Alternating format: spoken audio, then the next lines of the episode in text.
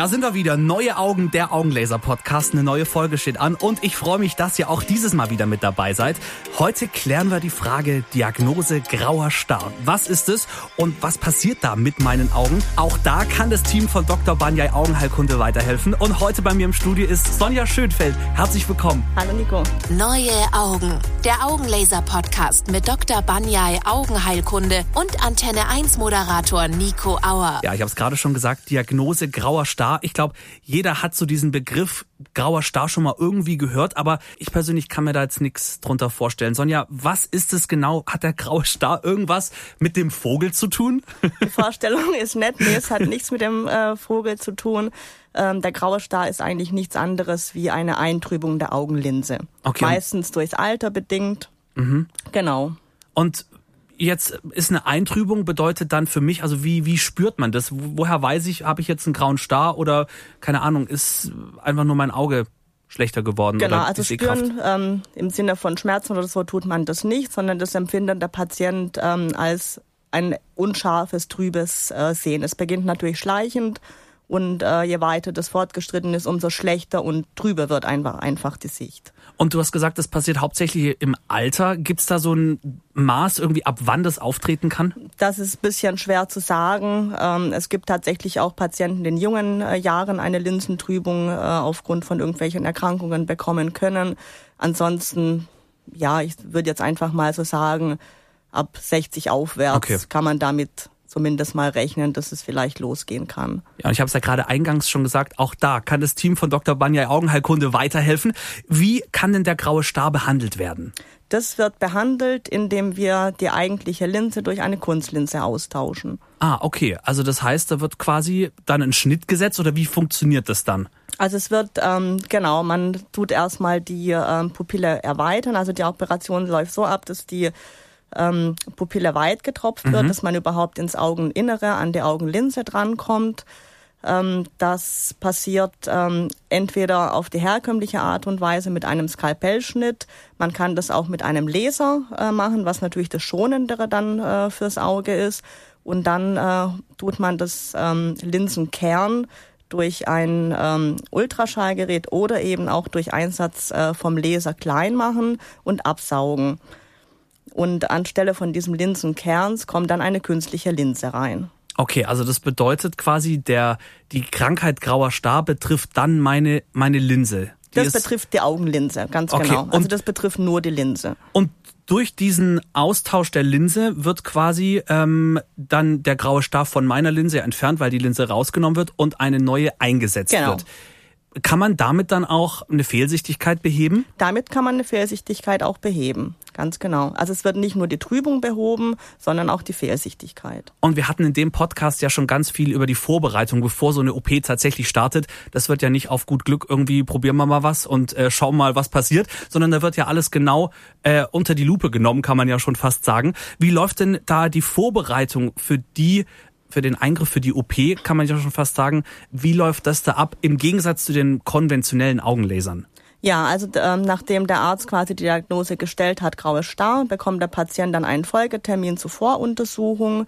Da findet dann erstmal ein ausführliches Beratungsgespräch äh, statt, wo der Patient dann erfährt, was gibt es für Linsen, was gibt es für Operationsmöglichkeiten, mhm. dann ähm, erklärt, wie die Operation abläuft, Tropfplan, ähm, wie der Patient sich nach der Operation verhalten sollte. Und wenn wir dann wissen, ähm, für welche Linse der Patient äh, sich entscheidet, werden dementsprechend dann verschiedene Messungen äh, durchgeführt, um eben dann die richtige Linse dann äh, zu berechnen äh, und für den Patienten auszuwählen. Und jetzt hast du gesagt, Sonja, es gibt verschiedene Linsen. Was sind denn da die Unterschiede dieser verschiedenen Linsen? Es gibt äh, monofokale Linsen. Wie das Wort schon sagt, ähm, korrigiert das nur eine Entfernung. Mhm. Und dann gibt es multifokale Linsen. Das korrigiert dann äh, verschiedene Entfernungen, sprich Nah-, Zwischenbereich und Ferne. Und wenn wir jetzt gerade schon so dabei sind, sind die Linsen dann auch irgendwie unterschiedlich dick oder unterschiedlich, wie kann man sich das denn vorstellen? Wie sieht so eine Linse denn überhaupt aus? Ist es wie eine Kontaktlinse? Ja, ist vielleicht ein bisschen vergleichbar mit einer Kontaktlinse, mhm. wie eine Kontaktlinse, nur dass es so kleine Füßchen hat, ähm, was sich in der Linsenkapsel sich ähm, einhängen kann, damit die Linse stabil sitzt. Aber theoretisch könnte man das auch mit äh, einer Art Kontaktlinse vergleichen. Und jetzt, wenn wir schon mal so im OP-Bereich quasi momentan sind, was bekommt man denn von der OP mit? Nicht so viel. Ähm, also Schmerzen auf jeden Fall gar keine, weil äh, ordentlich vorgetropft wird und dann ähm, ist auch immer ein Narkoseteam ähm, begleiten bei der OP dabei, die ähm, dann auch ein leichtes Beruhigungsmittel äh, verabreichen, so dass man trotzdem voll bei Bewusstsein ist, mhm. aber trotzdem weder Schmerzen äh, noch sonst eigentlich irgendwas von der OP tatsächlich mitbekommt. Man ist aber voll da, kann ähm, danach auch quasi ist direkt wieder wie bei den wie bei den anderen Augenlasern ist kann sofort wieder quasi starten und äh, genau genau okay und jetzt haben wir es vorhin schon davon gehabt ähm, dass man auch eine Fehlsichtigkeit beheben kann. Ich habe jetzt mal gehört, dass man auch sich einfach eine Linse tauschen kann, einfach nur um die Alterssichtigkeit äh, zu beheben. Stimmt es? Das stimmt, ja. Das nennt sich dann, äh, das ist dann eine CLE, sprich mhm. ein Clear Lens Exchange, äh, sagt man dann dazu. Das heißt, man holt dann die klare Linse raus, nicht weil sie getrübt ist, sondern eben aufgrund, äh, weil der Patient den Wunsch hat, keine Brille mehr äh, tragen zu äh, müssen. Und dann kann man eine Linse dann äh, einsetzen. Und was ist jetzt der Unterschied zwischen diesem Clear Lens, also dieser, dieser Linsentausch und der Grauer Star-OP, die ja, wie wir schon gelernt haben von Frau Dr. Inger, Katarakt heißt. Was genau. ist da der Unterschied? Der Unterschied ist eigentlich nur, ähm, dass man die Linse nicht aufgrund der Trübung tauscht, sondern nur aufgrund des Wunsches des Patienten, die Brille loszuwerden. Das ist eigentlich nur der einzige Unterschied. Und jetzt nehmen wir mal an, ich lasse mir die Linse dann tauschen und kann dann da trotzdem auch der, die Krankheit grauer Star auftreten? Kann nicht mehr auftreten, weil das Linsenkern ja schon rausgeholt ist, das was sich eintrüben kann. Das heißt, dem hat man vorgegriffen und das kann nicht nochmal kommen oder überhaupt dann nicht mehr kommen. Okay, und jetzt habe ich mich natürlich gefragt, okay, wenn man so vielleicht eine graue Starerkrankung umgehen kann, ist es denn für jeden geeignet, dass man sagt, ich möchte mir jetzt einfach die Linse tauschen lassen oder empfiehlt sich das dann doch eher nicht für jeden? Das empfiehlt sich nicht für jeden.